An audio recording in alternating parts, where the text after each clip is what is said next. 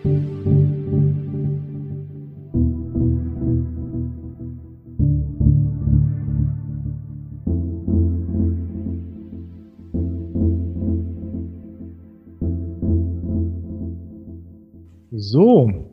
willkommen zurück zu Folge 3 unseres Podcasts.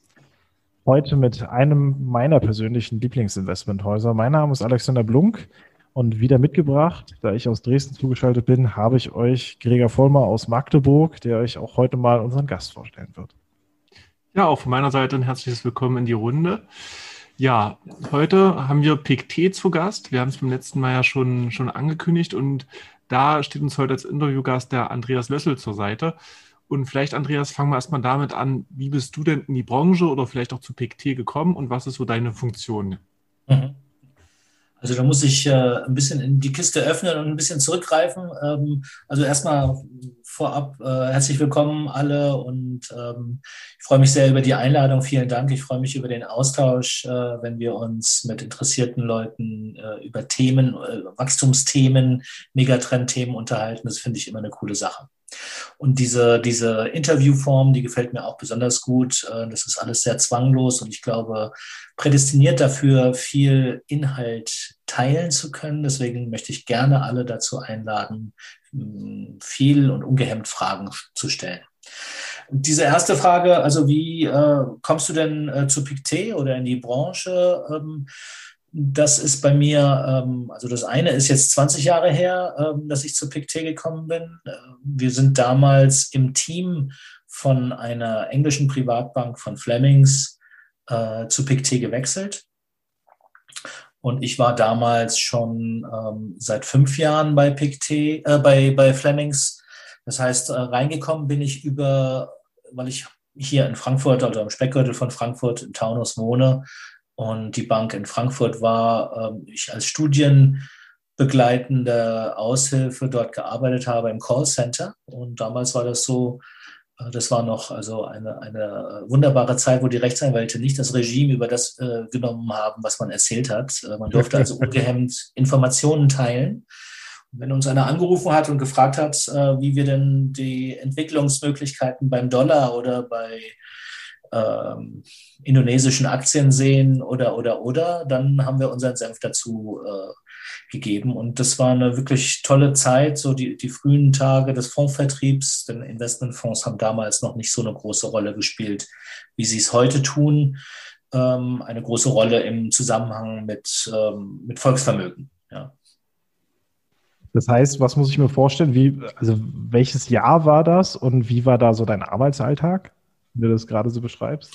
Also 95 habe ich angefangen als, äh, ja, als, äh, als Aushilfe. Ähm, vorher war ich in der Gastronomie. Ähm, da hieß es eigentlich immer, also da war mein Arbeitstitel Scheißaushilfe. Das war so ein größer Aufstieg für mich ähm, in, der, in der Finanzindustrie. Ähm, ich habe BWL studiert und ähm, habe mich also für die Finanzanlage immer, äh, immer schon interessiert und ähm, für mich war das also das Eldorado, dass ich äh, da mich um ein Thema kümmern konnte, was mich total interessiert und den ganzen Tag mit, an, mit Leuten diskutieren konnte, Fragen beantworten, die, äh, die zu diesen Themen Fragen hatten. Also, und irgendwann kam meine damalige Chefin von dem Callcenter zu mir und sagte, hier, Andi, deine, deine Gesprächszeiten sind viel zu lang und äh, die, ähm, das musst du, du musst dich kürzer fassen. Äh, wir sind hier ein Callcenter, wir müssen effektiv sein. Und dann habe ich äh, den Kopf geschüttelt und habe gesagt, also so ein Quatsch.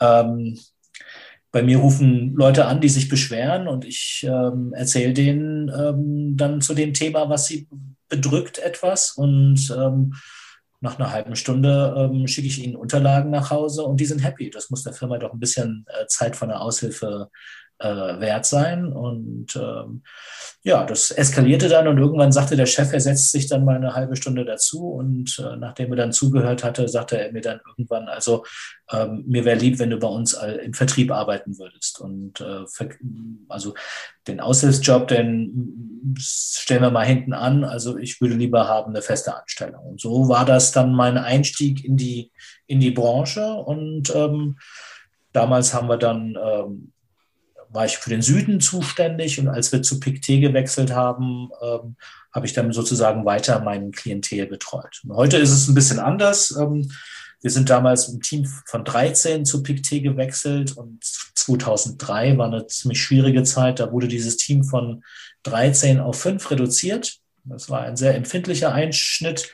Ich weiß nicht, ob ihr sowas äh, oder euer Umfeld sowas schon mal äh, erlebt hat. Das kann ich nicht empfehlen. Äh, man hat also große Existenzangst. Ich habe also zu der Zeit war ich verheiratet und habe zwei Kinder. Und ähm, man hat also gerade ein Haus gebaut und ähm, da will man nicht seinen Job verlieren. Ja. Und ich habe es aber zum Glück äh, sozusagen die Schlachtplatte überlebt und seitdem läuft das auch bei PICT alles ähm, sehr, ähm, sehr gut. Wir haben äh, den Vertrieb für PICT für sogenannte Finanzintermediäre. Das sind alle Banken und alle bankenunabhängigen Finanzberater, also auch äh, Institutionen wie euer Haus. Ähm, mit der Tekis haben wir zum äh, übrigens also schon auch zusammengearbeitet bei Flemings und äh, seit dem ersten Tag auch bei, bei PICT. das ist eine sehr gute und fruchtvolle Zusammenarbeit. Und ähm, ja, jetzt heute äh, sind wir drei Sales-Mitarbeiter und ich bin einer von diesen drei. Alle, also die beiden anderen äh, Kollegen sind auch mit mir zusammen vor 20 Jahren, äh, die gehörten zu diesem Team, die dahin gewechselt sind. Also ich glaube, das ist in der Branche einzigartig. Ähm, so eine Beständigkeit sieht man eigentlich relativ selten. Mein Arbeitsalltag heute, der sieht natürlich ein bisschen anders aus. Ähm, ich habe solche Veranstaltungen wie mit euch. Ähm, da muss man vorher ein paar Mal telefonieren, bis so eine Veranstaltung steht. Äh, man tauscht sich aus, auf welche Themen äh, man sich konzentrieren möchte oder welche Inhalte. Ähm, es gibt äh, andere Gruppierungen, die oder, oder Kundentypen, die äh, sich nach Produkten informieren möchten, Vermögensverwalter, die halt sagen, ähm, äh, ja, Herr Lössel, äh, euer Hedgefonds, der gefällt mir sehr gut. Wie sieht es denn da aus? Äh, wie ist denn da das Risiko-Rendite-Verhältnis und warum war es denn da ganz anders, als es sich jetzt darstellt? Und wie sind denn die Eigentümerstrukturen? Also die gucken da schon relativ stark so in die Tiefe. Und so die, die dritte große Kundengruppierung, ähm, die sich also von, von euch vielleicht ein bisschen unterscheidet. Das sind also die, die große Gruppe der Dachfonds. Ähm, da halten wir den Kontakt und informieren die Dachfondsmanager äh, oder die entsprechenden Analysten regelmäßig und hoffen dann, dass die irgendwann mal 100 Millionen kaufen. also dann eher die kleineren Assets also. Ja, genau. Äh, was, was macht denn für dich PICT so besonders, dass du sagst, weil du hast ja schon angedeutet, 20 Jahre in einem Konzern, das ist jetzt nicht mehr so der übliche Weg, den man eigentlich so einschlägt. Ja. Was ist, macht denn für dich PICT da besonders, dass du sagst, das ist der Konzern oder die Firma, für die du arbeiten möchtest? Ja, es ist also, ähm, es ist eine typische Schweizer Privatbank. Also ich war vorher bei einem Anglo-Amerikaner. Ähm, das ist also ein ziemlicher äh, Kultur- Wechsel, wenn du dann zu einem Schweizer Haus äh, gehst, weil die, die äh, Angloamerikaner, die sind immer auf, ähm, also äh, tendenziell, die, die, die suchen die Konfrontation, weil die finden, dass das ein produktives äh, Umfeld ist. Und die Schweizer, die sind von ihrem Charakter her eher konsensorientiert. So, das ist also erstmal die, die äh, vielleicht die äh, etwas klischeehafte ähm, Typenveränderung, aber viel aussagekräftiger oder viel, viel wichtiger ähm, und schwerwiegender in dem Kontext ist, dass es sich um eine, um eine inhabergeführte Privatbank äh, gehandelt hat oder, oder bei PICT handelt. Ja. Und ähm, die gehört sieben Leuten, äh, zurzeit acht. Als ich angefangen habe, äh, sechs.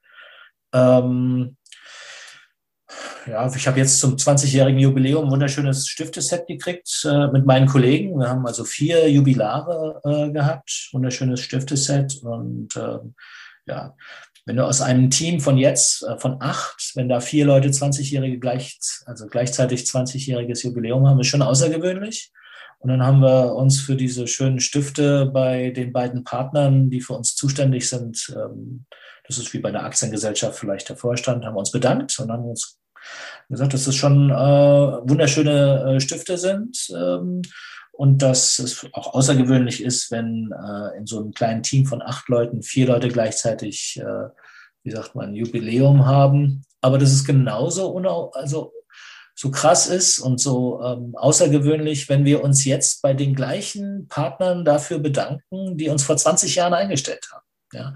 Das heißt also, die leben diese Kontinuität, von der ich letztlich oder die ich atme, ähm, die mein Umfeld darstellt, ähm, die leben die vor, die haben Werte, die sie beschreiben und die, ähm, die werden tatsächlich gelebt. Und es geht äh, weniger darum, äh, die, die, den Ertrag oder den Profit innerhalb eines Jahres zu optimieren und äh, am Jahresende die Kasse zuzuhauen, kurz in Urlaub zu fahren und fürs nächste Jahr alles wieder das Gleiche zu machen, äh, sondern es geht darum, äh, substanziell wachsen zu können, äh, wie ein Familienunternehmen das nun mal tut. Und wir sind alle aufgerufen, äh, ähm, unternehmerisch zu denken. Und das ist äh, eine sehr, sehr schöne ähm, ja, das ist ein sehr schönes Berufsumfeld und äh, deswegen fühle ich mich äh, auch sehr, sehr wohl. Ja.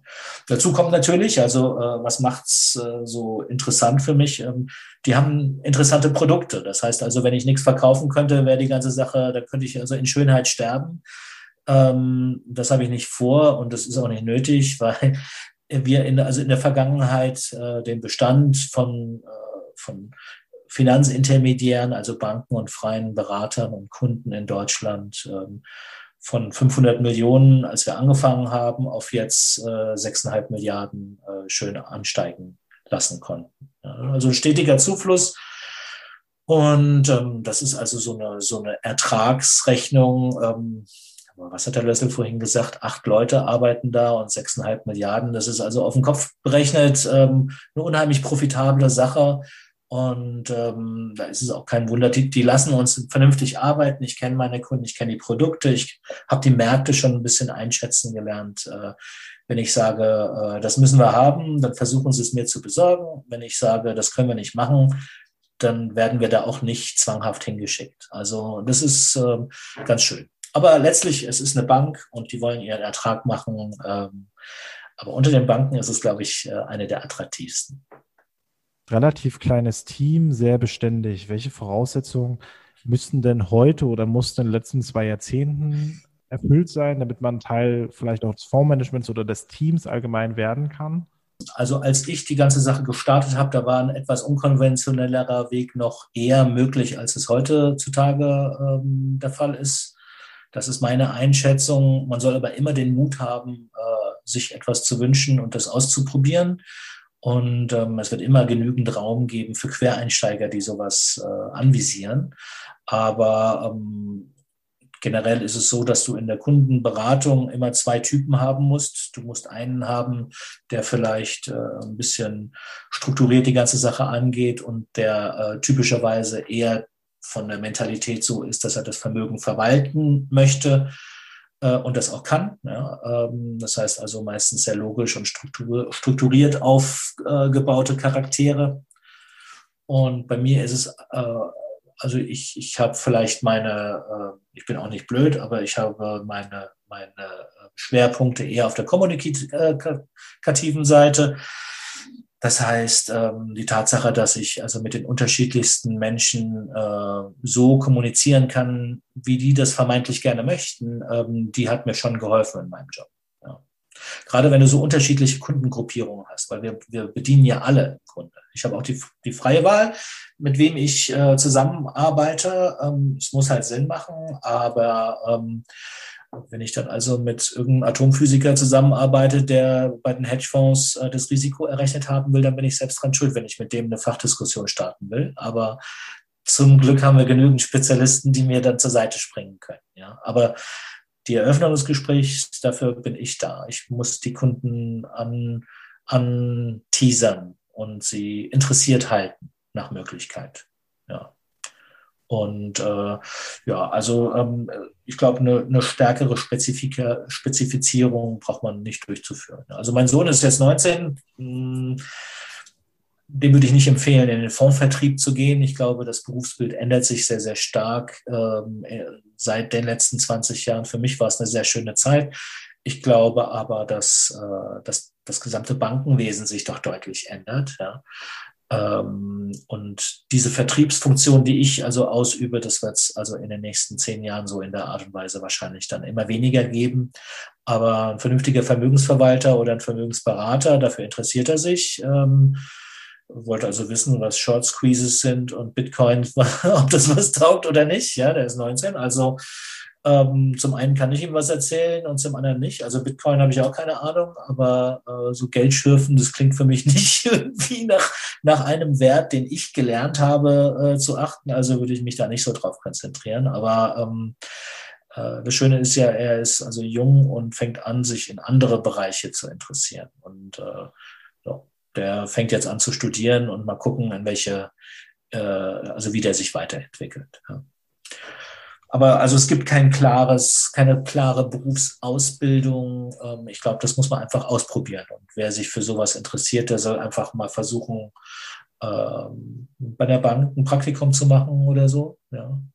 Ähm, oft ist es so, dass also ganz klare und, und wirklich fordernde Bewerbungen gibt es gar nicht so viele. Also wenn jemand anruft oder wenn jemand sich äh, ähm, bewirbt auf eine Position und sagt, ich, das und das, das stelle ich mir ganz toll vor, das möchte ich unbedingt machen und ich habe mich erkundigt und das und das äh, habe ich gehört, sind die Voraussetzungen, ist es bei euch so, ähm, dann ist die Wahrscheinlichkeit gar nicht so groß, dass man auch in diesen Bereich kommt. Ja, man braucht halt, glaube ich, auch so sein, sein eigenes USP, so sein, seine Sache. Und da würde ich gerne mal den Bogen jetzt auch nehmen zu euch. Ja. Ihr beschreibt euch selbst als auf eurer Homepage als Pioniere für thematische Investments. Ja. Vielleicht erstmal zur grundlegenden Definition. Wie versteht ihr für euch das Thema thematisch investieren? Und seid ihr auch wirklich die Ersten, die das so machen, wie ihr das jetzt tut? Naja, die Ersten also ich würde jetzt mal sagen, ja, aber also wissenschaftlich getestet ist die Aussage nicht. Ja. Aber ähm, also äh, wir sind die Ersten, die 1995 einen Biotechnologiefonds aufgelegt haben. Wir waren die Ersten, die im Jahr 2000 mit dem Wasserfonds gekommen sind. Damals war das aber noch nicht so strukturiert. Da war das so ein, äh, äh ein da waren es einzelne Wachstumsthemen, die wir erkannt haben und die wir dann mit dem Investmentmanager belegt haben. Wir haben dann aber relativ schnell gemerkt, dass das äh, nur einzelne Strömungen sind, dass es also äh, eine ganze Reihe von übergeordneten Wachstumstendenzen gibt, die man erkennen muss. Und ähm, wenn man sie erkennt, äh, erkannt hat, dann äh, kann man versuchen, sie strukturiert abzuschöpfen oder strukturiert zu begleiten. Und äh, so ist das entstanden. Und weil wir das also alleine nicht können, hat Pictet dann zusammen, also so eine Kooperation angefangen, eine Zusammenarbeit mit dem Kopenhagener Institut für Zukunftsforschung. Das ist so eine Gedankenfabrik, ein sogenannter Think Tank. Und die erklären uns dann so die, die Welt, wie sie funktioniert, auf sozioökologischer Ebene, also gar nicht mal auf der wirtschaftlichen Ebene. Aber wir sind ja die Spezialisten, die die ganzen Auswirkungen, die die uns oder von diesen ganzen Trends, die die uns beschreiben, auf die Weltwirtschaft übertragen können und in, auf die einzelnen Sektoren und so weiter.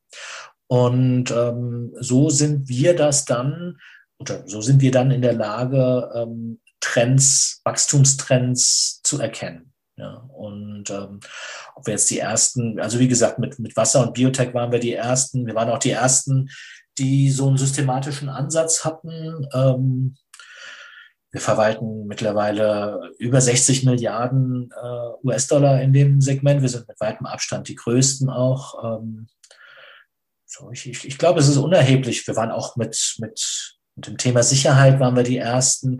Ähm, Holz waren wir die ersten. Ja, aber wie gesagt, ich, ich glaube, es ist nicht so wichtig, dass man, äh, dass man der Erste ist. Aber wenn man schon der Erste ist in vielen Bereichen und in den anderen Bereichen äh, zumindest zu, zur, zur Startergruppe gehört, dann zeigt das schon, dass man eine gewisse Affinität hat äh, zu solchen Wachstumsthemen. Ähm, und wenn man dann viel Geld einsammelt äh, und das auch nicht wieder verliert, weil die, die Produkte sich über den Zeitraum ja gut bestätigt haben, ja, dann, ähm, dann ist es äh, eine gute Sache. Also ich kann nur sagen, so in diesem Ausmaß betreibt es keine andere äh, Investmentgesellschaft äh, in der Art und Weise, so wie wir.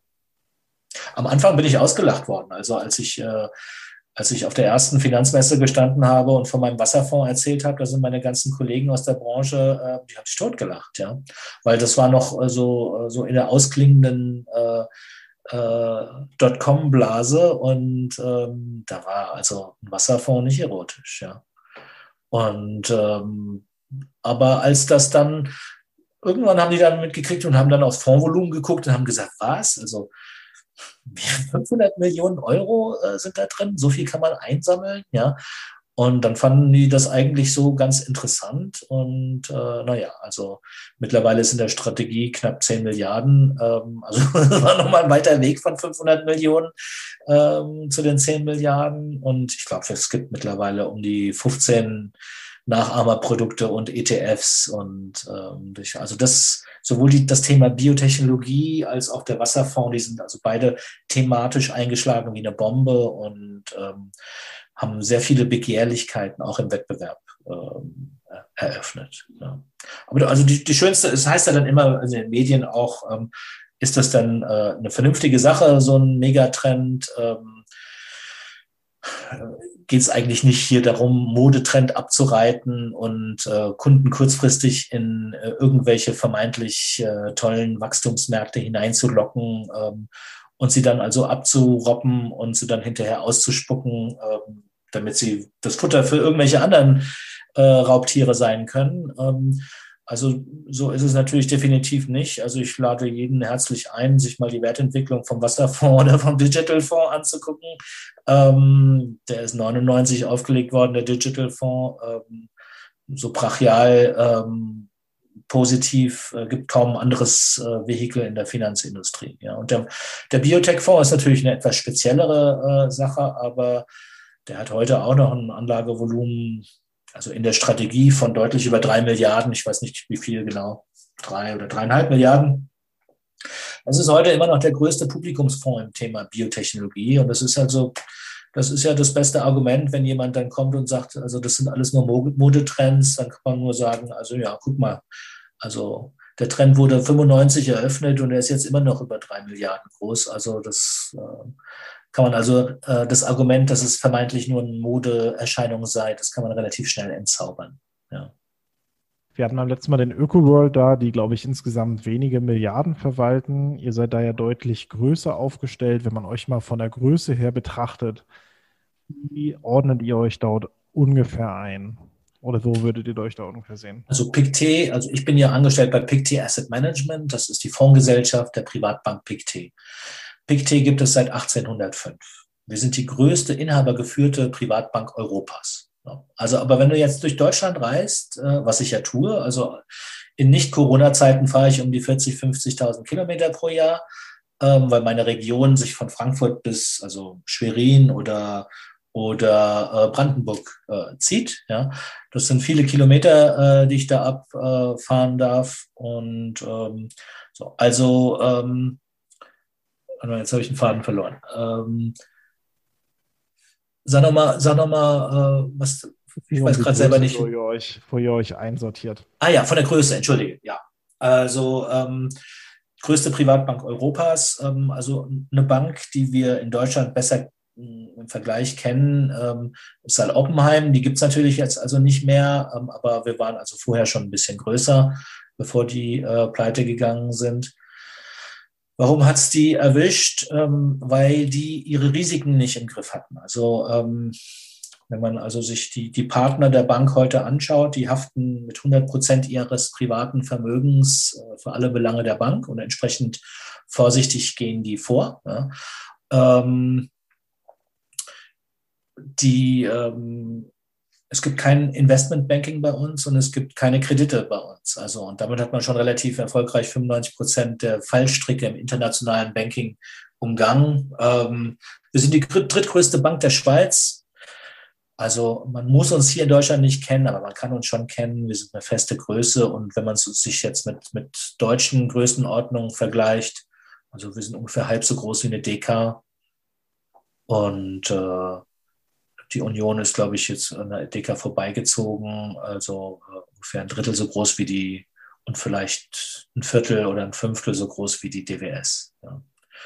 Wobei die, die Fondsgesellschaften immer mehr auf passive Strategien äh, umschalten und wir also Verfechter sind für aktive Investmentstrategien. Ähm, kein Wunder, wenn wir solche ähm, außergewöhnlichen äh, Anlagestrategien wie die, wie die Megatrend-Themen haben. Das ist ja das beste Beispiel. Also aktives Management par excellence. Und, äh, und ähm, ja, also das ist, äh, ist eigentlich egal. Also, was heißt, es ist nicht egal. Also ähm, eine männerdominierte äh, Welt, die Bankenwelt. Also äh, Größe ist wichtig. Ähm, aber warum ist sie wichtig? Also man muss erstens unabhängig sein können und das ist also ein ganz wichtiger Faktor. Ähm, äh, wir sind nur und ausschließlich der Qualität für unsere Kunden verpflichtet. Wir müssen keine ähm, keine äh, hinten anstehenden äh, Interessen von irgendwelchen Anteilseignern erfüllen. Das ist das eine. Und das andere ist, man muss groß genug sein, damit man eine Infrastruktur hat, ähm, die, die auch leistungsfähig ist, damit man das gut machen kann, von dem man behauptet, dass man es gut tut. Ja. Also Investmenttätigkeiten. Und das ist eine teure Infrastruktur, die man da braucht. Ähm, ja. Also aber auch die Tatsache, dass PICT vielleicht nicht so bekannt ist in der Breite in Deutschland, muss also nicht sagen, äh, die Kenner, die schätzen uns als sehr verlässliches, sehr verlässliches Haus. Und wenn man also heute äh, mit jemandem in Deutschland spricht äh, und demjenigen dann sagt, oder der dann sagt, also Pictet habe ich noch nie gehört, ja, tut mir leid, dann ist es eigentlich eher ein gutes Zeichen, weil die meisten Banken ja durch Negativschlagzeilen auffallen und äh, da gibt es bei Pictet also eigentlich nichts. So, wir, wir, haben 4000 Mitarbeiter, oder 4.500 sind es, glaube ich, ja, mittlerweile. Als ich angefangen habe, waren es 500 in der gesamten Gruppe und im Fondsvertrieb 170 oder sowas. Hm. Also sprechen auch da die Wachstumszahlen für euch. Ja, also aber alles stabil. Wir suchen substanzielles und organisches Wachstum. Ja. Wie gesagt, es geht uns nicht darum, in einem äh, Jahr irgendwie überproportionales Wachstum heranzuziehen. Wir brauchen, wir wollen nur Kunden haben, die auch bei uns bleiben, weil sie zufrieden sind. Ja, und dieser Zufriedenheit, die sich beim Kunden entwickeln äh, soll, der muss man ja auch ein bisschen Raum geben. Zeit und Raum. Ja.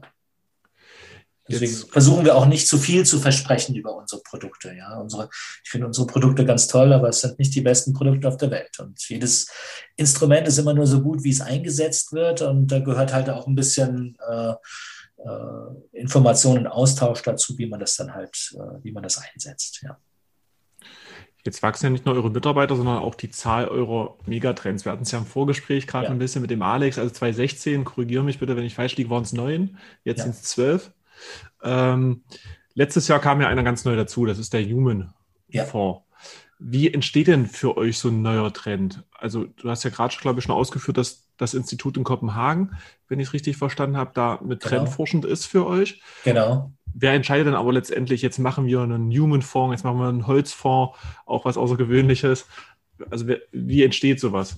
Ja, also ähm, das machen die Investmentspezialisten bei uns, aber in Absprache mit diesen, äh, mit diesen äh, Institut für Zukunftsforschung. Und also das ist also ein, ein ganz wichtiges Austauschgremium. Und äh, wenn wir also einen, Wachstumstrend identifiziert haben, dann suchen wir uns Koryphäen, äh, Koryphäen aus dieser Branche oder aus diesem Segment und verbinden uns mit denen und das wird dann also der wissenschaftliche Beirat für dieses neue Fondsgebilde. Also das ist so eine Eigenart. Ähm, es gibt zu jedem der Investmentstrategien, äh, die wir da haben, einen wissenschaftlichen Beirat, der auch nicht vom Fonds bezahlt wird, sondern von Pictet, ähm, weil wir finden, das ist so ein Mehrwert, den sollen nicht die Anteilsinhaber äh, bezahlen, sondern ähm, das äh, entrichtet also die Bank diese Kosten, finde ich also ein ein sehr nettes äh, Detail.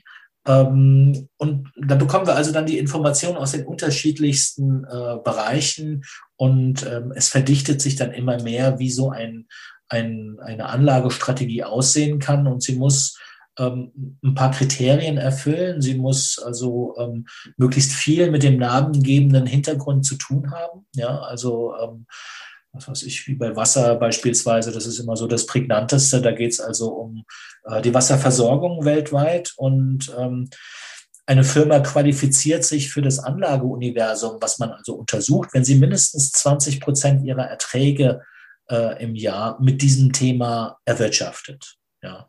So, das ist also so mal das, das Mindestkriterium. Ja, de facto sind aber diese sogenannte thematische Reinheit, die wir suchen, weil wir wollen ja, wir haben einen Wachstumstrend, glauben, den entdeckt zu haben und den identifizieren wir und dann suchen wir natürlich Firmen, die möglichst intensiv mit diesem Trend zu tun haben. Ja? Und 20 Prozent ist eigentlich, äh, äh, also es ist nur das absolute Minimumkriterium. Also der durchschnittliche, die durchschnittliche Themenreinheit oder Themen, äh, äh, äh, die liegt bei ähm, je nach Strategie 60, zwischen 60 und 80 Prozent. Ja. Es gibt also auch ganz unterschiedliche, also bei Biotechnologie zum Beispiel, ähm, da haben wir, oder bei Robotik, das ist sehr nah dran an einem, an einem Sektor. Da ist dieser Wachstumstrend relativ nah dran an einem Sektor. Da haben wir natürlich äh, sehr viele spezielle Unternehmen, die ähm, automatisch einen sehr viel höheren eine sehr viel höhere Themenreinheit haben oder aufweisen. Ja. Bei Anlagestrategien wie äh, Wasser oder auch Human oder auch äh, Smart City, ähm, also wo es um die Urbanisierung geht, da sind neben speziellen Unternehmen auch durchaus Unternehmen dabei, die Mischkonzerne darstellen. Ja. Ähm, das muss nicht dann äh, automatisch dazu führen, dass diese Themen Identifikation oder die Themenreinheit ähm, verwässert, äh, im wahrsten Sinne des Wortes. Ähm, äh, es ist also als jedes dieser Wachstumsthemen hat sein eigenes, sein ureigenes Risikorendite-Verhältnis, hat ein ganz äh, individuelles Wachstumsschema. Ähm, das geht manchmal ein bisschen unter in einer Phase, wie wir sie in den letzten Jahren durchaus haben, wo das Geld sehr billig ist und in die Aktienmärkte hineinströmt sieht auf den ersten Blick eine Aktienstrategie wie der Wasserfonds ähm, gar nicht notwendigerweise so dramatisch anders aus wie äh, eine äh, Aktienstrategie wie der Digital oder der Security Fonds. Ja, weil alles sind Aktien und alles äh, unterliegt starkem Wachstum. Und da gibt es also Jahre, wo die durchaus parallel laufen. Ja. Aber die Wachstumstreiber, die dahinter stehen, die sind total unterschiedlich. Und es gibt durchaus auch mal Phasen, wo die zyklisch ganz anders reagieren. Das heißt also im längeren Spektrum ähm, haben die ein anderes ähm, Risikoverhalten, auch ein anderes Ertragsverhalten, eine höhere, also eine unterschiedliche Volatilität und unterschiedliche Maximal Drawdowns. Ähm, das alles sind Faktoren, die die Anleger äh, interessieren, wenn sie äh, eine Anlage suchen, die vielleicht auf Sicht drei bis fünf Jahre äh, sein soll. Wenn du länger als zehn Jahre ähm, äh, investiert sein möchtest oder wenn du es gar über einen Ansparplan machst, dann ist es eigentlich egal, weil du dann halt über die Zeit diese ganzen Spitzen ja sowieso äh, ausgleichst und nivellierst. Ja? Oder beim Sparplan, Cost-Average-Effekt, ähm, da kann es ja im Grunde das, das, das Thema gar nicht volatil genug sein. Ja. Ja, also so kommen, manchmal stirbt sozusagen in Anführungsstrichen auch ein Thema. Also wir hatten äh, früher neben äh, dem Biotechnologiefonds beispielsweise ein Thema Generika. Das war damals im Gesundheitswesen also ein ganz groß, stark gehyptes Segment. Ähm, wahnsinnig wachstumsintensiv, äh, viele Firmen, die sich ergeben haben. Und ähm, da hat sich dann aber relativ flott rausgestellt, dass es dieses Segment noch gibt, aber es ist kein eigener Megatrend mehr, also kein eigenes losgelöstes Wachstum. Es ist zu, zu sehr ähm, eine, hat eine zu hohe ähm, Anlehnung ähm, an die Wachstumstreiber, die sowieso im Gesundheitswesen sind. Und deswegen haben wir dann ähm, die, die Segmente zusammengelegt und haben einen Gesundheitsfonds draus gemacht. Ja. Ähm, also das ist das, das Thema Health. Ja. Ähm, und ähm, also so gibt's ähm, so ein Megatrend ist durchaus eine, eine lebendige Sache, kann also ein, eine lebendige Sache sein die, die Trends sind auch ganz, ganz unterschiedlich. Also ein Anlagetrend wie beispielsweise äh, Wasser, ähm, das liegt ja auf der Hand, dass wir also als menschliche äh, Wesen, wir brauchen Wasser zum Überleben und äh, Wasser ist mehr oder weniger in fast jedem Produktionsprozess mit beinhaltet, ja, mehr oder weniger. Und ähm, also wir können auf Wasser nicht verzichten. Es ist also aber eine endliche Ressource und äh, die Menschheit wächst und wächst und wächst und ähm, nachwachsende äh, Nähr- äh, oder Nahrungsstoffe ähm, werden aufwendiger und aufwendiger und aufwendiger und äh, Industrialisierungsgrad wird immer moderner, sodass also der, der kontinuierliche Bedarf an Wasser im Grunde nicht anders kann, als zu wachsen. Ja, also das ist ein Wachstumsmodell, ähm, wo ich also jetzt sofort beide Hände für ins Feuer legen würde, dass das in 50 Jahren immer noch einer der essentiellsten Wachstumstrends sein wird und dass wir den auch in 50 Jahren noch ganz normal an der Börse mit dem Investment begleiten können werden. Ja. Ob in 50 Jahren das Thema Robotik noch so eine Rolle spielt, wie es heute der Fall ist, oder überhaupt die Digitalisierung, ja, das wage ich mal zu bezweifeln.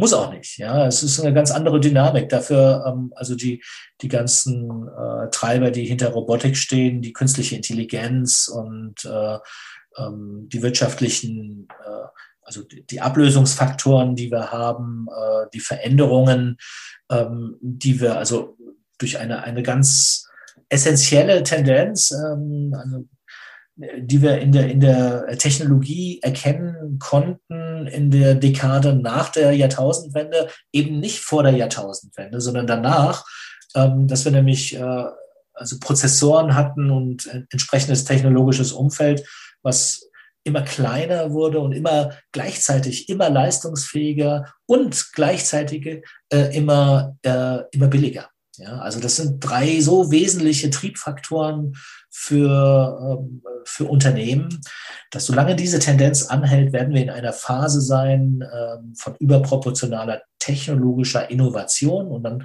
haben wir also sehr viele Veränderungsloslösungen in der Wirtschaft. Und dann kommen neue Themen äh, oder vermeintlich neue Themen äh, werden sehr stark unterstützt. Und das hat alles seinen eigenen Zyklus und wird irgendwann früher oder später dann auch enden oder in andere Zyklen münden. Ja. Enden wahrscheinlich nicht, ähm, aber es mündet dann in einen größeren oder, oder mehrere kleinere Trends. Ja. So ist es. Ähm, aber ich glaube nicht, dass das also unendlich ist, macht auch keinen Sinn, wenn wir jetzt sagen, also äh, wie groß ist denn die Wahrscheinlichkeit, dass wir dann in zehn Jahren nochmal zehn weitere Themen da drin haben, jetzt in unserer, äh, in unserer Strategie, die alle Themen beinhaltet, das macht dann keinen großen Sinn mehr irgendwann. Also ähm, wir profitieren ja eigentlich davon, dass jede diese, diese Anlagestrategien äh, hat seine eigene Daseinsberechtigung und hat relativ niedrige ähm, äh, statistische Abhängigkeit von den anderen Strategien und mit dem Weltaktienindex MSCI World. Also wenn die beiden Kriterien gegeben sind, dann haben wir einen echten Mehrwert mit dieser Strategie. Ähm, und ähm, das lässt sich also nicht bis ins Unendliche ausreizen, erstens. Und zweitens ist es also wie in der Farbenlehre, wenn du einen Regenbogen hast, dann ist das sehr schön, aber wenn du 50 Farben in diesem Regenbogen drin hast, dann wird es dann, und du, du, legst sie übereinander, dann wird alles schwarz. Ja. Und äh, dann ist dann nicht mehr ähm, die Einzelfarbe, die ihren Beitrag leiden, äh, leisten kann und bei dem bei der Investmentstrategie die Einzelstrategie, die ihren Mehrwert irgendwie ausspielen kann.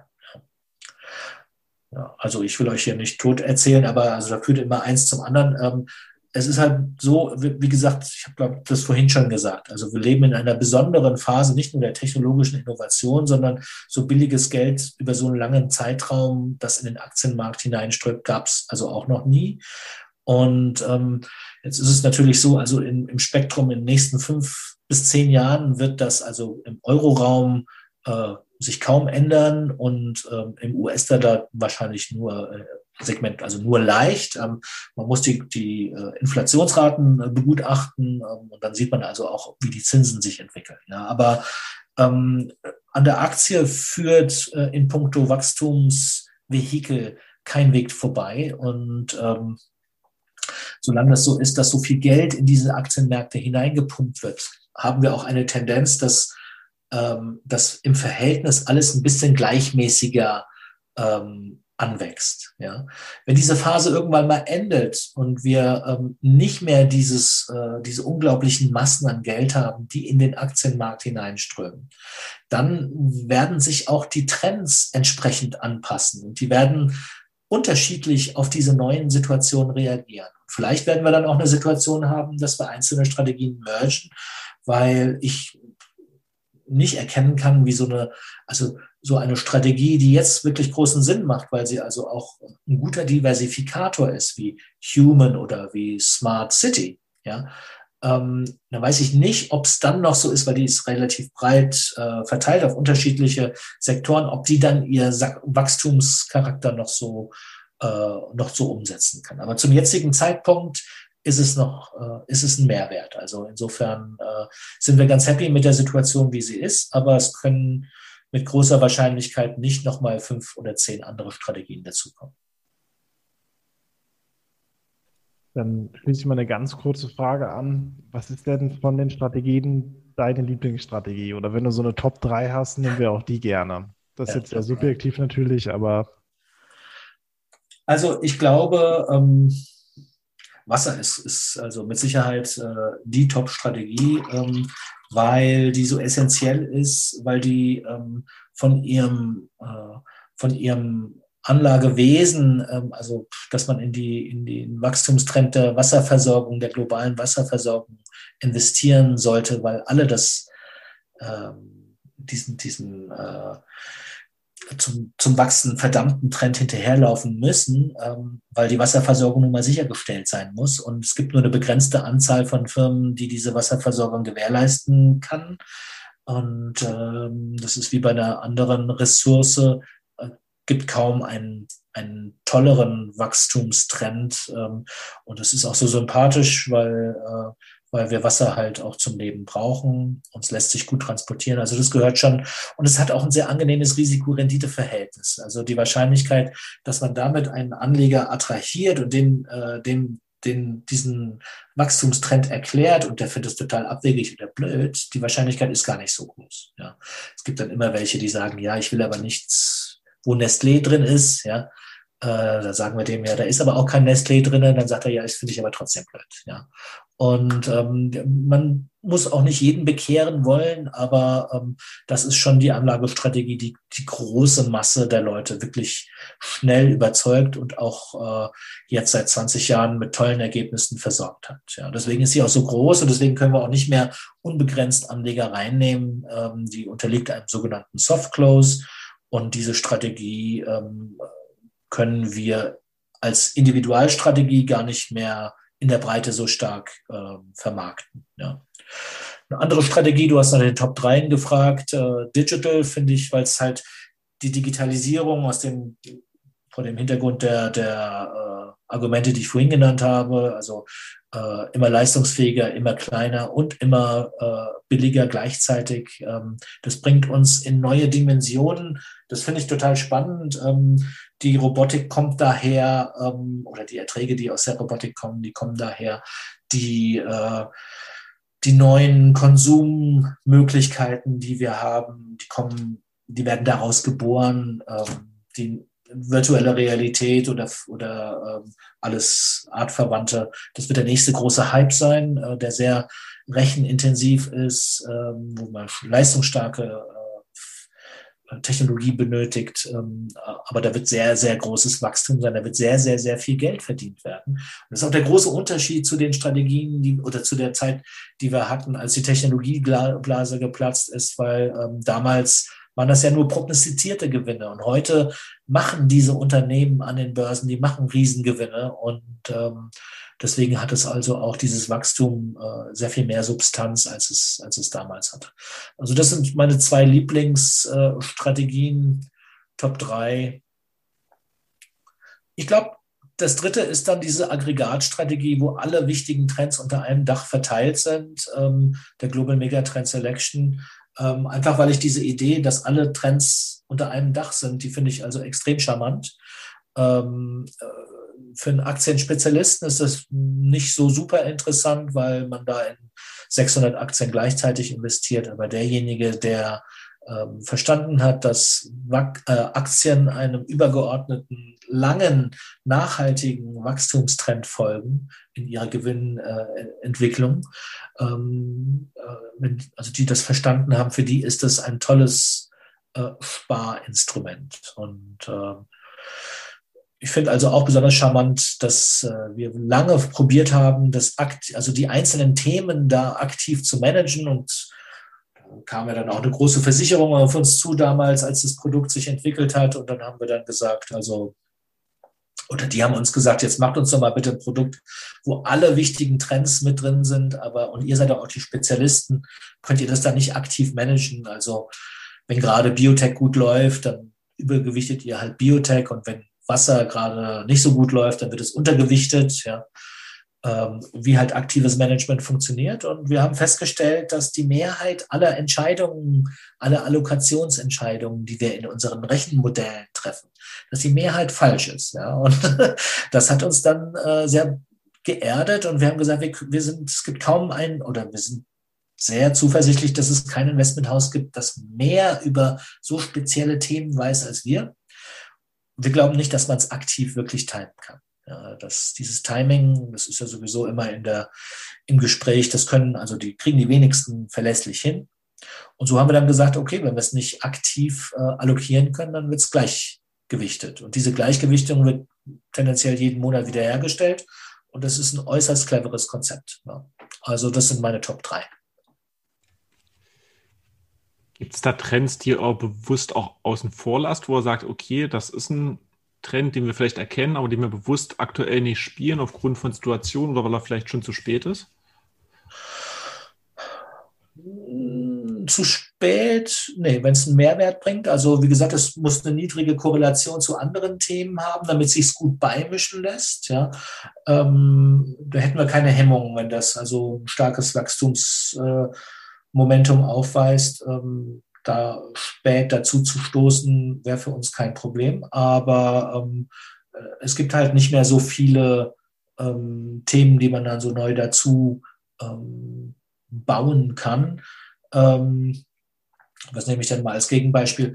Also wir kriegen also mindestens zehn Anrufe jede Woche zurzeit, äh, wie es denn mit Wasserstoff aussieht. Ja, das ist ja die Zukunftstechnologie und ähm, Tesla ist ja wirklich nur äh, ein momentaner Effekt und äh, ähm, aber die Zukunft ist doch äh, in der Brennstoffzelle und der Wasserstoff und und und und. Ja, wann legt ihr endlich einen Fonds auf? Ja, und dann gucken wir uns das an und wir sind selber der festen Überzeugung, dass also Wasserstoff ähm, eine Energiequelle der Zukunft sein wird. Aber ähm, um Wasserstoff herzustellen und ihn einsetzbar zu machen, braucht man noch mehr Energie als beim Bitcoin-Schürfen. Ja? Ähm, und das ist alles ein bisschen aufwendig. Also es ist weder nachhaltig zurzeit noch ist es besonders rentabel. Ähm, das heißt also, das ist ein gutes Beispiel für ein Thema, wo wir sagen, das hat große Chancen, ein Megatrend äh, für die Zukunft zu sein, weil es eine ganz ureigene Wachstumsdynamik aufweisen wird. Aber jetzt ist es bei weitem noch nicht so weit. Es gibt noch nicht genügend Aktiengesellschaft, äh, Aktiengesellschaften und es gibt auch vor allen Dingen noch nicht genügend Gesellschaften, die Gewinne produzieren. Also das mal vielleicht so zum, zur Ausgrenzung, ähm, wie, wir da, äh, wie wir da vorgehen. Also wie trennscharf ist es denn da ähm, überhaupt, wenn man so Themen hat wie Smart City oder Robotics? Also tendenziell wird es ja wahrscheinlich auch einiges an Überlappungen geben. Habt ihr definitiv das so geregelt, dass ein Fonds nur einen bestimmten Titel besparen kann und der dann für alle anderen gesperrt ist oder gibt es da durchaus Überlappungen? Also es gibt Themen, wo wir Überlappungen haben, ähm, beispielsweise äh, Clean Energy und Wasser oder zum Beispiel Wasser und, äh, und ähm, wir haben so eine, so eine Wachstumsstrategie, so eine Umwelttechnologie-Strategie, Global Environmental Opportunities, die ist super interessant. Ähm, da gibt es relativ viele Überschneidungen mit Wasser. Aber bei den Strategien, die jetzt im Global Megatrend Selection sind, da haben wir nicht so viele äh, Überschneidungen. Also und Smart City und Robotics sind also ganz gute Beispiele. Das eine äh, ist die Automatisierung der Industrie und das andere ist äh, Urbanisierung. Ja, da sind also ganz andere, ähm, da wird der große Trend der Landflucht weiter abge, äh, abge tragen. Und ähm, wenn ihr also auf dem Land wohnt oder äh, in der Stadt wohnt oder vielleicht beides schon hinter euch habt, dann wisst ihr, dass also ähm, in der Stadt halt, äh, in der größeren Stadt ein ganz anderes Lebensmodell äh, herrscht. Also in Frankfurt, die jungen Leute, ich habe meinem Sohn ein Auto geschenkt und meiner Tochter auch, und die wissen gar nichts damit anzufangen. Weil rund um Frankfurt ist es zwar ganz nett, aber du, du machst nur Park and Ride eigentlich. Du fährst nicht mehr mit, die jungen Leute fahren nicht mehr mit dem Auto nach Frankfurt. Für mich war das damals, äh, Ich habe eine Ente gehabt, das war mein erstes Auto. Ich musste nach Frankfurt fahren. Das war die, die große weite Welt als junger, als junger Kerl. Und ähm, heute ist es also ganz anders. Also ähm, urbanes Leben hat, also es wird ganz anders konsumiert, es wird ganz anders äh, gegessen. Äh, wir haben andere, ähm, also ähm, Konsum ist ganz anders. Ähm, da sind äh, künstliche Intelligenz spielt bei, die, bei äh, Smart City eine große Rolle, weil es viel mit Verkehrsleitsystemen äh, zu tun hat. Ähm, technologische Herausforderungen. Ist die einzige Strategie, wo wir Immobilien äh, mit dabei haben, Immobilienentwickler äh, und Banken, ja, Finanzierung. Also ist die einzige Strategie. Ansonsten sind wir in diesen beiden Segmenten ähm, ganz schön unterrepräsentiert. Ja. Und wenn man sich also jetzt anguckt, okay, alle Themen übereinander gelegt, vorhin, wie ich gesagt habe, ähm, das ist ja praktisch genau das Gleiche wie äh, inhaltlich wie MSCI World. Ja, dann braucht ihr euch nur mal die Stadt, also die, die Grafik anzugucken, ähm, wie das inhaltlich abweicht. Und dann seid ihr gleich geheilt und seht, dass das also ein toller Mehrwert ist, also ein toller Diversifikator, weil es also ähm, Finanzwesen ähm, oder, oder äh, ja, Technologieunternehmen, Konsumunternehmen, Konsumunternehmen sind durchaus repräsentativ, ja. Äh, aber ähm, viele Segmente sind total im Vergleich unterrepräsentiert. Und äh, das zeigt, dass das also eine sehr gute ähm, Risikoverteilung ist, wenn man so ein Produkt ähm, dazu allokiert. Aber der Nachteil ist, es ist äh, so speziell, dass es also keine Alleinlösung ist. Ja? Also das ist kein Produkt, wo man seinen äh, gesamten äh, wirtschaftlichen äh, Wohlstand drauf aufbaut. Es ist immer nur ein zusätzliches äh, Produkt. Und je spezieller es wird, desto zusätzlicher sollte es sein. Ja? Der Global Megatrend Selection, der passt für jeden Anleger und äh, der Robotics Fonds der hat ein Beta von 1,3, da muss man schon ein bisschen ganz gute Nerven haben äh, und das aushalten können. Und äh, ja, also das, äh, so unterscheiden sich die Produkte und die Strategien. Ich würde gerne auch nochmal den Vergleich ziehen, vielleicht zu unserem letzten Interviewgast, den Markus Langer von ÖkoWorld. Ja. Ihr habt ja den ersten Fonds, der eine negative CO2-Bilanz hat. Das heißt, der mehr CO2 einspart als die Unternehmen, die darin enthalten sind, ausstoßen. Ja. Kann das vielleicht auch ein, The ein großes Thema der Zukunft sein, wenn wir über das Thema Umwelt reden, wenn wir über das Thema Nachhaltigkeit auch reden, dass sowas immer mehr in den Fokus. Holz meinst du, ne? Genau, genau. Ja. Ja, das liegt daran, dass wir da also in Firmen investieren, die selber Waldungen halten und das ist halt, äh, also eine stärkere Einsparung an CO2 gibt es halt nicht, ja. Ähm, als wir das Ding aufgelegt haben, den Holzfonds, ähm, musste ich also ein paar Schmähungen des Wettbewerbs wieder äh, aushalten. Aber ähm, warum haben wir das überhaupt gemacht? Wir haben also uns angeguckt, wie, wie investieren denn institutionelle Investoren und gerade Stiftungen, ähm, vor allen Dingen die großen amerikanischen Stiftungen, ähm, die haben in Ländereien, in, in, in Waldungen investiert, weil sie das Holz als Produkt es ging weniger um die äh, Ländereien an sich, also keine Immobiliengesellschaft, sondern ähm, die Verwaltung des Holzmehrwertes. Ja. Und das war also sehr Wachstum, sehr beständiges Wachstum und ähm, total losgelöst von allen äh, Ergebnissen, die wir im Aktienmarkt gesehen haben. Ja.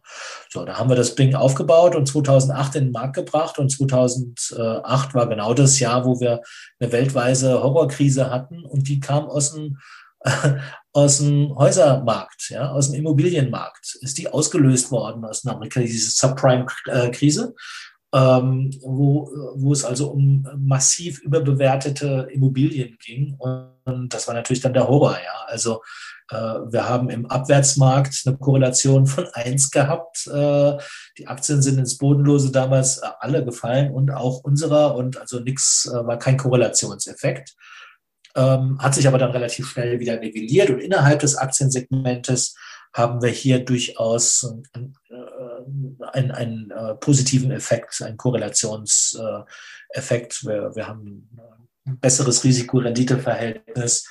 Ähm, es ist aber eine, eine relativ spezielle, äh, eine spezielle Sache. Aber im Moment kriegt es wieder deutlichen Auftrieb, weil wir ähm, weltweit das Plastik immer mehr bannen, ja, aus Naturschutzgründen. Und wir, wir versauen unsere Umwelt einfach so intensiv mit Plastikprodukten, ähm, dass erkennbar ist, dass es nicht nur irgendwann mal nicht so weitergehen kann, sondern das muss so schnell wie möglich stoppen. Es gibt immer neue Technologien, ähm, wie man also Plastikersatzprodukte herstellen kann. Und da kommen überproportional viele aus dem Holzbereich. Also nicht irgendwie äh, aus einer Holzplatte, die man jetzt schnitzt oder besonders aufpoliert, sondern ähm, aus dem Bereich, wo also Zellstoffe hergestellt werden. Äh, früher war das der Papierindustrie vorbehalten und aus diesem äh, Segment kommen also jetzt sehr, sehr viele Plastikersatzprodukte und das ist ein total intensiv boomender Markt und so kriegt dann also Holz als nachwachsender Rohstoff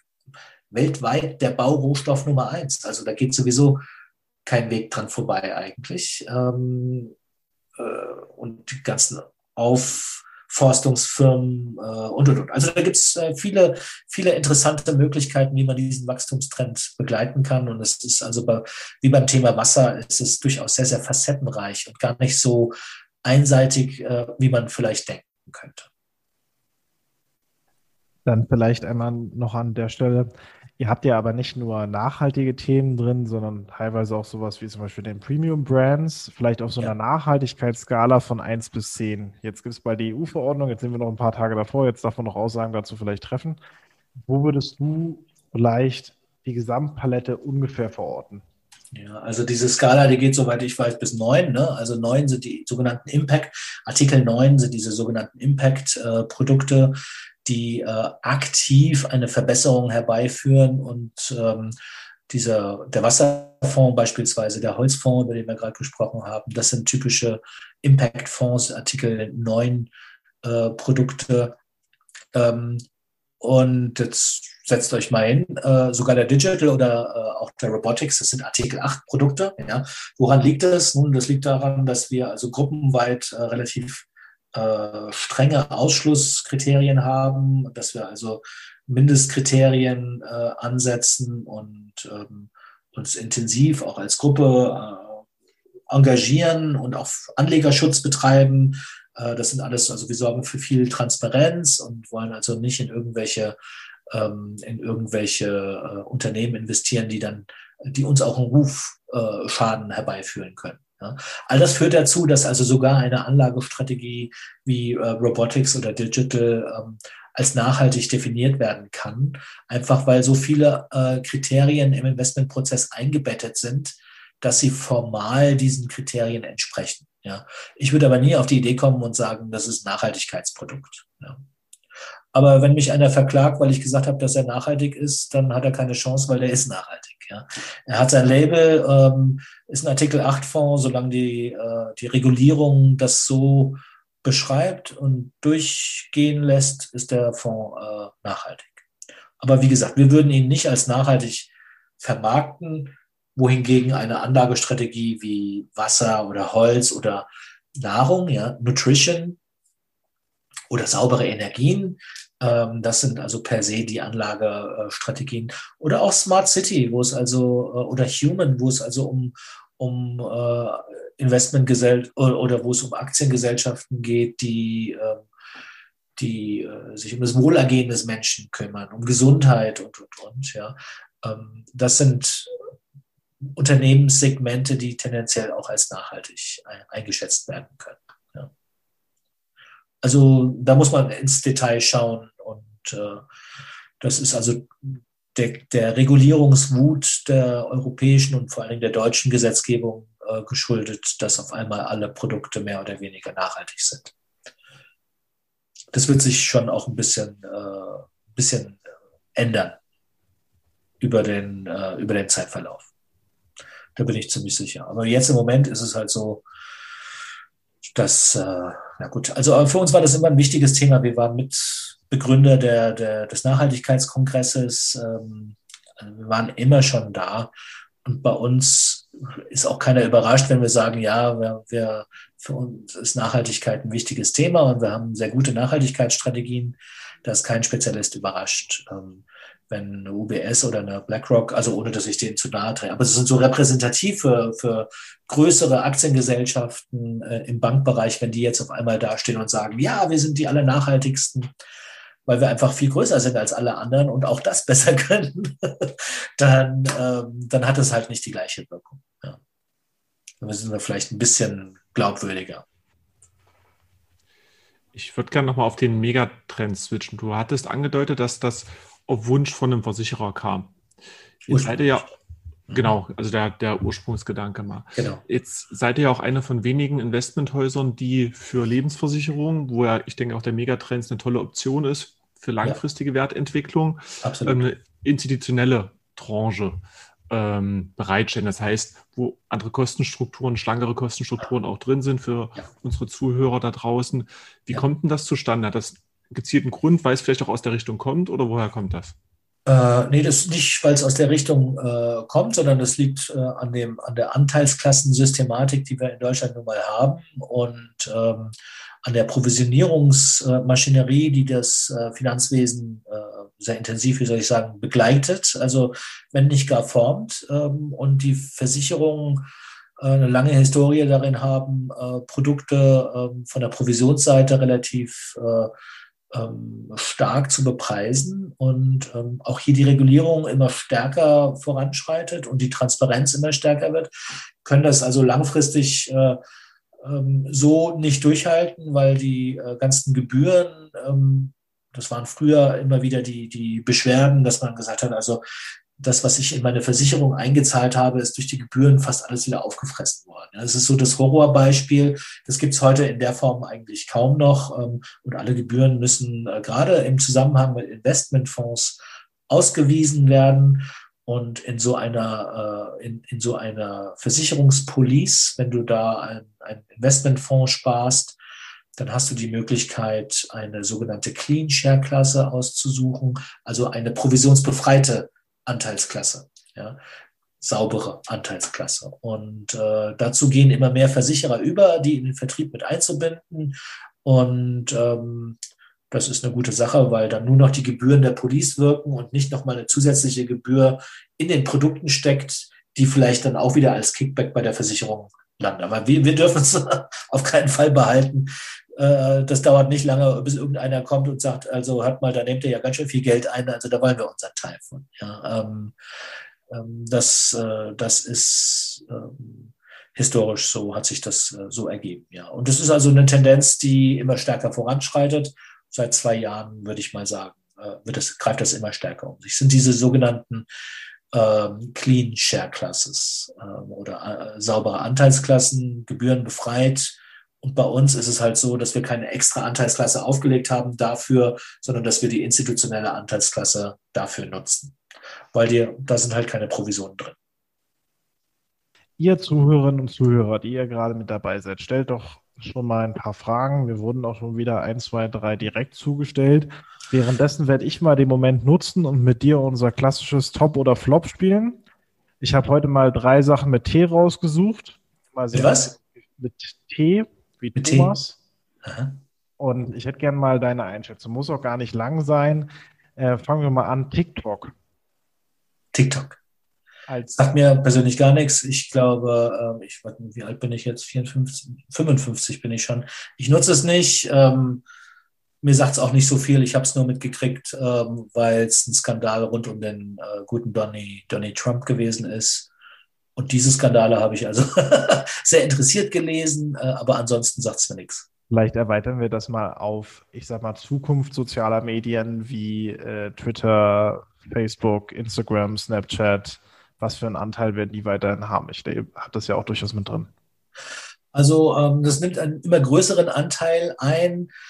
Ähm, was habe ich gerade gesagt, wie alt ich bin? Äh, also so ewig lange bin ich in der Branche nicht mehr, aber man ähm, man sieht schon, dass also ähm, so eine Bank wie Pictet, die legt also extrem großen Wert darauf, wie der Internetauftritt ist und wie, wie ähm, ob wir ähm, bei LinkedIn alle vertreten sind und äh, die helfen uns dabei, da ein sauberes Bild abzugeben. Äh, und auf Twitter, dass wir da ab und zu was, äh, was posten. Das mache dann weder, äh, weniger ich. Das ist nicht, ähm, ich könnte ja immer schreiben, oh, das ist eine super Sache, ja, das ist interessant, das solltet ihr euch mal anschauen, aber das ist jetzt kein wirklicher Mehrwert für euch. Ähm, da trete ich dann also nur als Vervielfacher auf, aber wir haben ja unsere beiden Produktspezialisten bei uns in Frankfurt und die sind diejenigen, die durchaus äh, Mehrwertinformationen äh, aufbauen können und weitergeben können. Und der Walter Liebe, ähm, der hat also einen Twitter-Account und den kann man auch folgen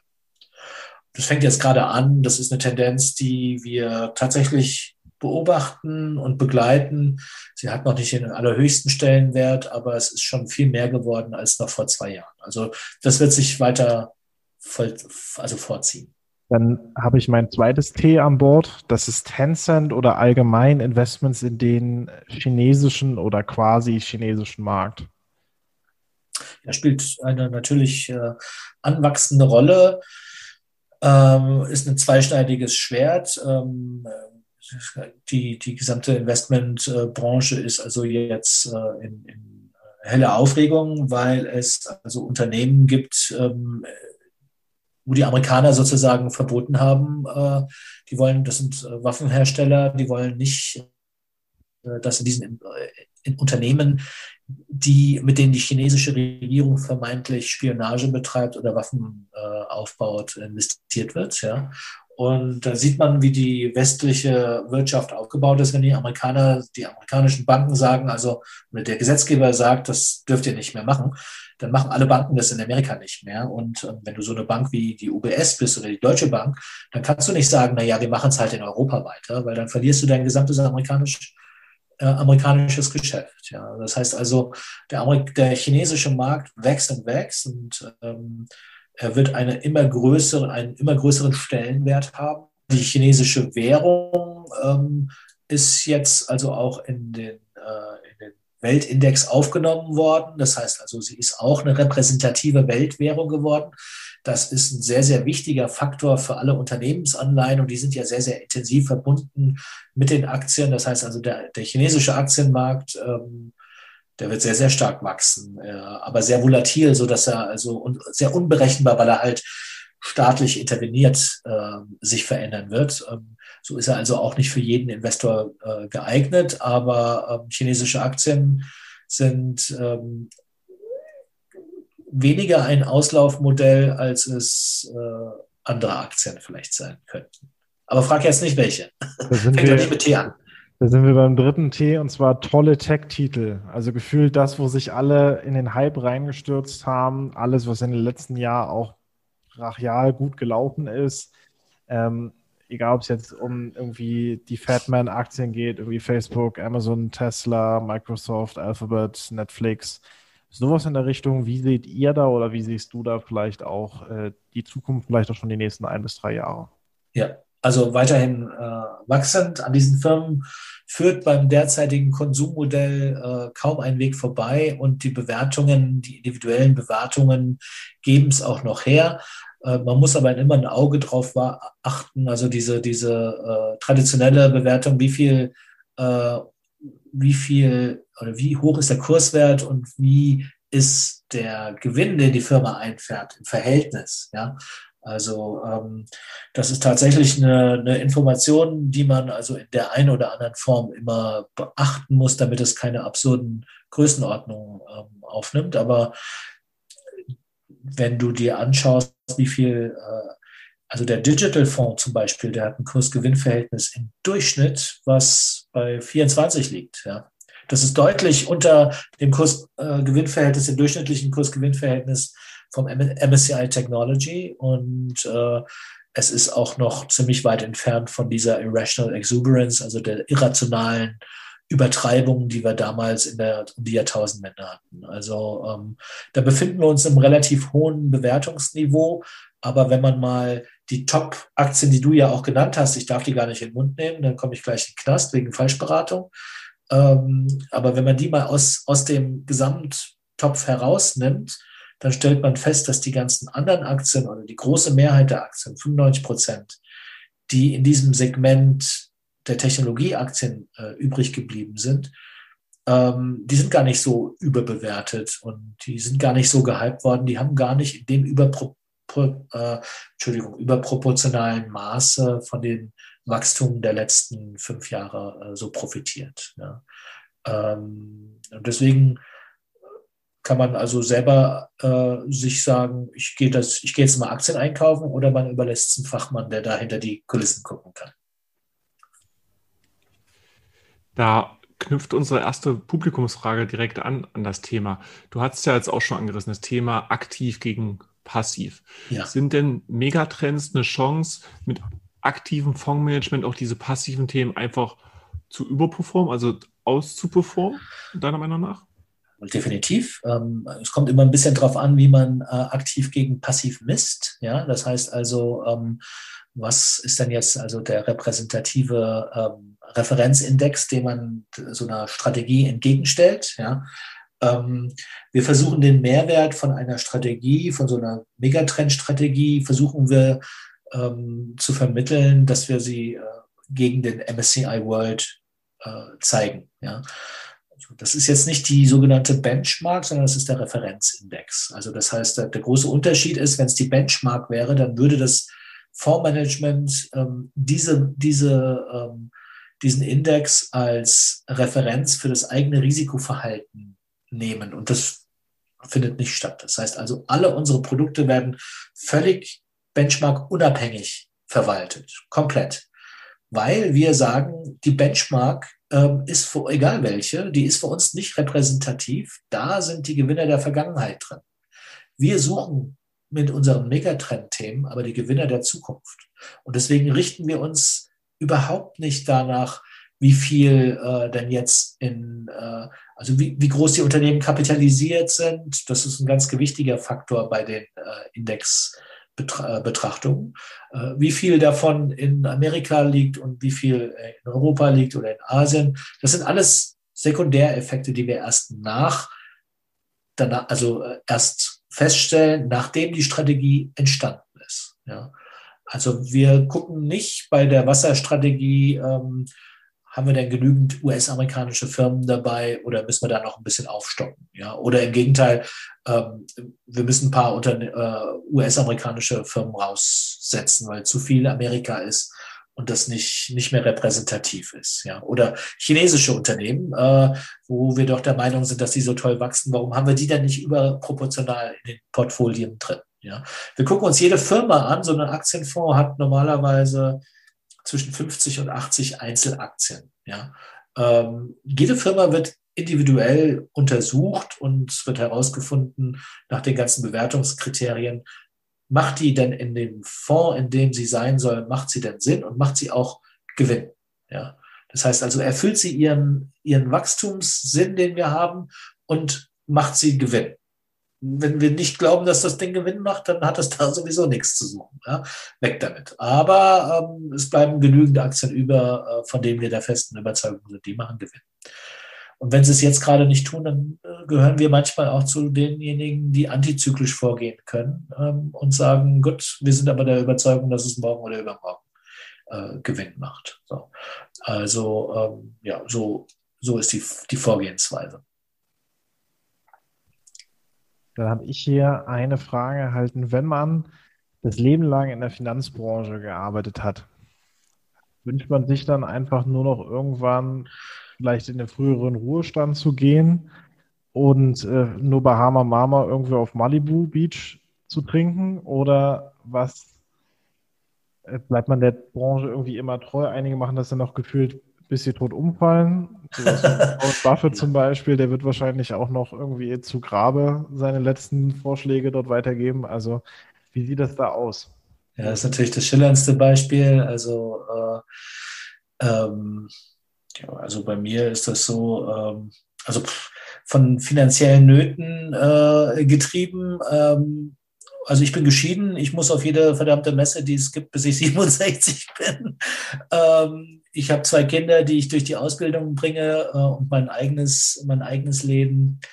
Und ähm, aber ich kann ganz gut leben. Ja. Also, ähm, aber wie gesagt, ich bin über 50, aber äh, zum jetzigen Zeitpunkt einfach zu sagen, so das war's, ähm, das kann ich noch nicht aus finanziellen Gründen.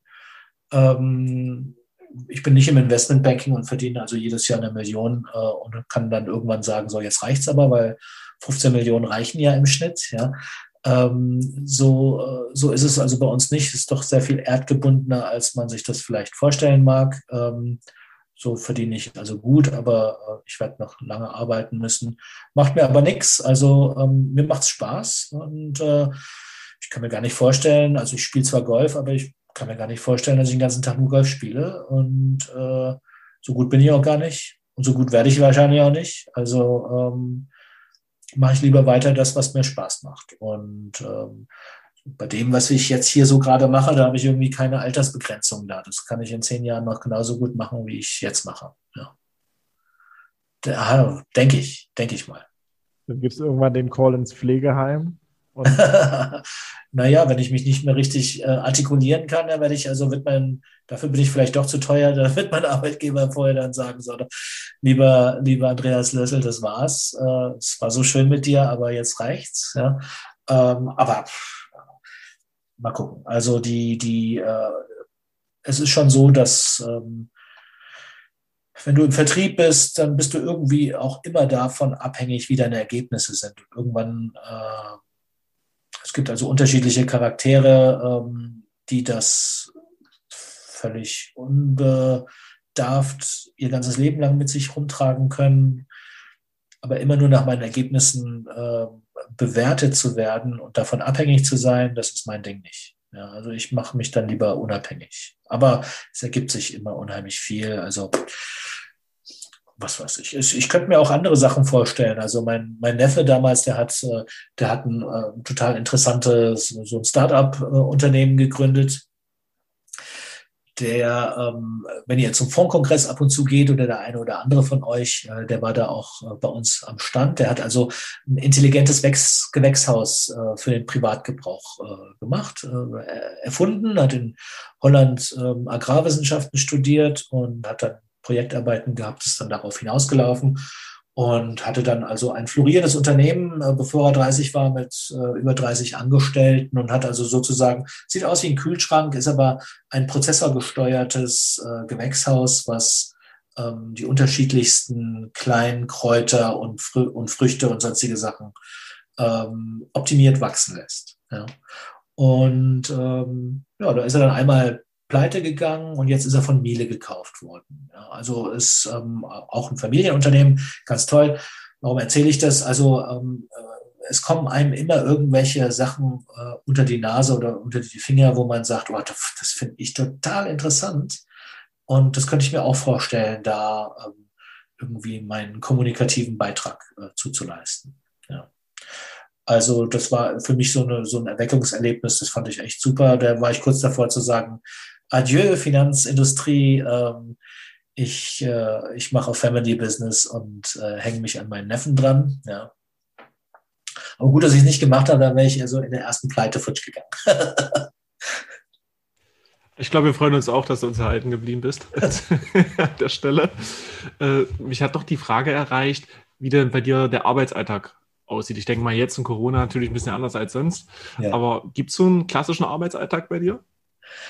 Ja, ich will nicht diejenigen lang, äh, langweilen, denen ich das vorhin schon erzählt habe. Also die, äh, der Arbeitsalltag, der sieht eigentlich, hm, der ist nicht typisch, der ist nicht jeden Tag gleich. Äh, und normalerweise bin ich viel unterwegs, weil ich also die Kunden auch vor Ort besuche. Ähm, ein Kunde ist für mich jeder Finanzintermediär, jeder potenzielle ähm, äh, Kundenberater.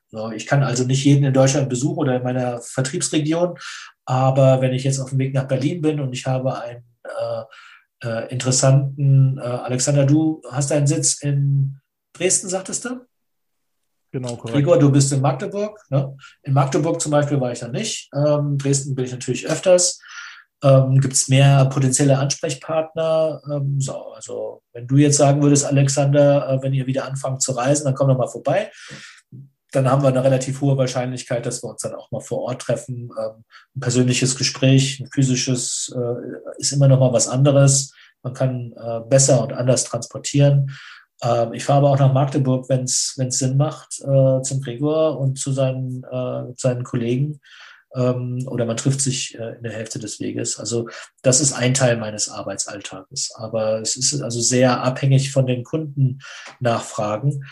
Ähm, Finanzprodukte, die müssen sehr stark mit Reporting begleitet werden. Das macht keinen großen Spaß, aber es nimmt uns leider keiner ab. Und wir haben jetzt also nicht in unserer Größenordnung, die wir haben, 15 äh, Leute, die uns hinter den Sales-Leuten herrennen und sozusagen aufräumen. Ja. Wenn also ein Kunde äh, eine komplizierte Reporting-Anfrage hat, ähm, oder noch schlimmer, es gibt schon Reporting und es, das läuft schief oder es ist aufgehört, der kriegt es nicht mehr, ja, da muss man versuchen herauszufinden, warum das so ist, man versuchen äh, auszubessern. Also der Servicegedanke, der steht da sehr, sehr hoch. Äh, meistens ist es so, dass also ein, ein, äh, ein Unternehmenstyp wie, wie eures jetzt ähm, hat nicht so, ähm, nicht so hohe Ansprüche an das Reporting. Ähm, äh, aber wenn ich jetzt einen Dachfondskunden habe, der mit 150 Millionen in einer Strategie investiert ist und ich liefere dem nicht das Reporting ab, wie er es haben will, dann macht er mir schon ziemlich deutlich, also hör mal zu, ähm, das muss bei uns alles seine, seine Ordnung haben und wir wollen auch nicht unsere Kunden oder unsere Produktgeber zehnmal dran erinnern müssen. Also wenn ich dich was frage, dann lieferst du es mir bitte und zwar äh, sachlich und fachlich in Ordnung und schnell. Ja. So, und das äh, hat sich natürlich eingebürgert. Das heißt also, wenn die großen Kunden fragen, dann springen wir und äh, wenn wir die Antwort nicht selber äh, herbeiführen können, was ja oft so ist, dann sind wir die ersten Ansprechpartner und wir durchforsten die gesamte Infrastruktur, die sich bei PICT hat und die erstreckt sich über Luxemburg bis nach Genf, wo der Stammsitz ist, bis nach London. Manchmal müssen wir auch in Hongkong oder sonst irgendwo anrufen, wenn es spezielle Sachen sind, äh, die wir liefern müssen und dort Spezialisten sitzen. Also es ist sehr, sehr vielfältig. Also es ist nicht langweilig wollen wir so sagen. Aber es ist jetzt auch nicht so, es ist also kein, äh, es ist kein James Bond, äh, keine James Bond-Sache. Ich fahre auch keinen Aston Martin, leider. Dann gibt es, glaube ich, immer noch so unsere Abschlussfragen. Für die eine bin ich immer verantwortlich, für die andere Gregor. Deswegen direkt meine Frage. Ich komme ja auch aus der Psychologie-Richtung. Tendenziell von deiner Seite, wenn du den Zuhörerinnen und Zuhörern eine Sache mitgeben kannst, entweder für ihr Leben oder im Umgang mit Geld, was wäre das? Interessiert euch und bleibt investiert. nicht äh, immer die vermeintlich bessere Lösung suchen, sondern äh, auch nicht das äh, für, für, die, für die eigene ähm, für das eigene Wohlergehen oder für die eigene Vermögenssituation äh, das vermeintlich perfekte Instrument suchen. Das gibt es in der Form nicht. Äh, fangt an zu investieren. Äh, ich versuche meinen Kindern immer darzustellen dazu, wenn du finanzielle Ansprüche hast, dann disziplinier dich, dich erstens zu interessieren, ja, was mit deinem Geld, was du mit viel Mühen erwirtschaftet hast, passiert und lege es so an, dass es sich möglichst vermehrt. Und da führt an Aktien kaum was vorbei. Sprich, wenn man äh, jung ist, äh, wie meine beiden Kinder das sind, 19 und 21, ähm, die sollen ähm, fleißig sein und die sollen, die sollen äh, jobben und die sollen einen Job haben, wo sie die Möglichkeit haben, ein bisschen nach Möglichkeit zur Seite zu legen. Und wenn man das regelmäßig macht und 40 Jahre lang in Aktien investiert, dann kann man kaum dann, dann ist man den wirtschaftlichen, äh, äh, wie sagt man, äh, Grundlagen ist man dann gerecht geworden. Man hat dann ein ganz gutes Auskommen und hat seine, seine äh, Vermögenssituation äh, gut aufgebaut. das ist die Pflicht, die jeder für sich hat. Und wenn du halt wartest, bis du 58 bist und nichts machst, ähm, dann wird es halt Zeit. Und dann musst du das Risiko erhöhen. Ja? Also je früher man anfängt, regelmäßig, das ist eigentlich so das Wichtigste. Ähm, geht nicht darum, was man macht, sondern es geht darum, dass man früh anfängt und dabei bleibt. Und das ist für unsere Branche ganz besonders wichtig. Ja, ich glaube, da verstehen wir ja auch irgendwo auch mit dem Podcast, da ein bisschen auch das Interesse zu wecken und hoffentlich auch hochzuhalten äh, mit spannenden Interviewgästen. Und da bin ich auch bei meiner Frage. Ja. Ähm, wen würdest du denn empfehlen, den wir als nächstes interviewen sollten, deiner Meinung nach? Also wer wäre für uns ein weiterer toller Gesprächspartner?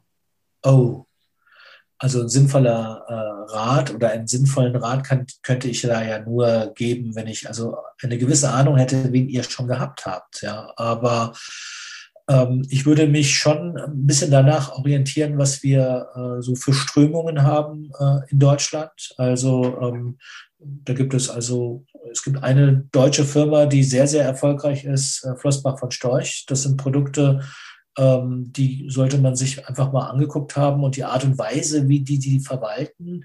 Denn das ist also eine wirklich große europäische Investmentgesellschaft geworden. Und die sind aus einem ganz normalen, in Anführungsstrichen, ähm, Vermögensverwalter heraus entsprungen. Und die haben im Grunde genau die gleiche Entwicklung äh, vollzogen ähm, oder eine vergleichbare Entwicklung vollzogen wie Pictet.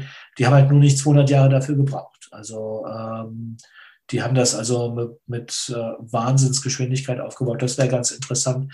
Ansonsten würde ich mich schon äh, um das Thema Nachhaltigkeit äh, sehr orientieren. Ähm, man muss, äh, es gibt nicht, äh, also auch bei dem Thema Nachhaltigkeit gibt es keine, ähm, keine perfekte oder Ideallösung. Man muss mitreden können bei diesem Thema. Man muss wissen oder man sollte wissen, äh, was es hier für Strömungen gibt, was es für Unterscheidungskriterien gibt, ähm, damit man sich ein bisschen zurechtfindet, weil das ist sonst wie beim technologischen Fortschritt äh, meine Mutter, die ist 86, die heult mir immer noch vor, dass sie mit dem Computer überhaupt nicht umgehen kann, weil sie sich halt damals immer geweigert hat. Ja? Die hat auch nicht mal ein Handy. Ähm, und äh, so. Gibt's also äh, mal abgesehen davon, also da, man ist dann sozial im Abseits, ja. Also abgesehen davon, dass sie also ohne mich oder einen anderen, also keine Corona-Impfung kriegen würde, ja. Also äh, das geht gar nicht, äh, gar nicht anders. Ähm, und so ins Abseits sollte man sich nicht bewegen. Also Nachhaltigkeit halte ich für einen ganz wichtigen Trend. Es wird noch ein bisschen mehr drüber geredet, als es inhaltlich notwendig wäre, aber wir nähern uns einer, einer inhaltlichen Substanz immer mehr an und es, ist, äh, es wird immer mehr Investmentstrategien in der Zukunft betreffen. Da sollte man sich drum kümmern. Dann danke an der Stelle erstmal von meiner Seite und Danke für das angenehme Gespräch. Ja, ich danke euch für die Einladung und wünsche allen, auch den Zuhörern, noch einen wunderschönen Abend. Vielen, vielen Dank, Andreas.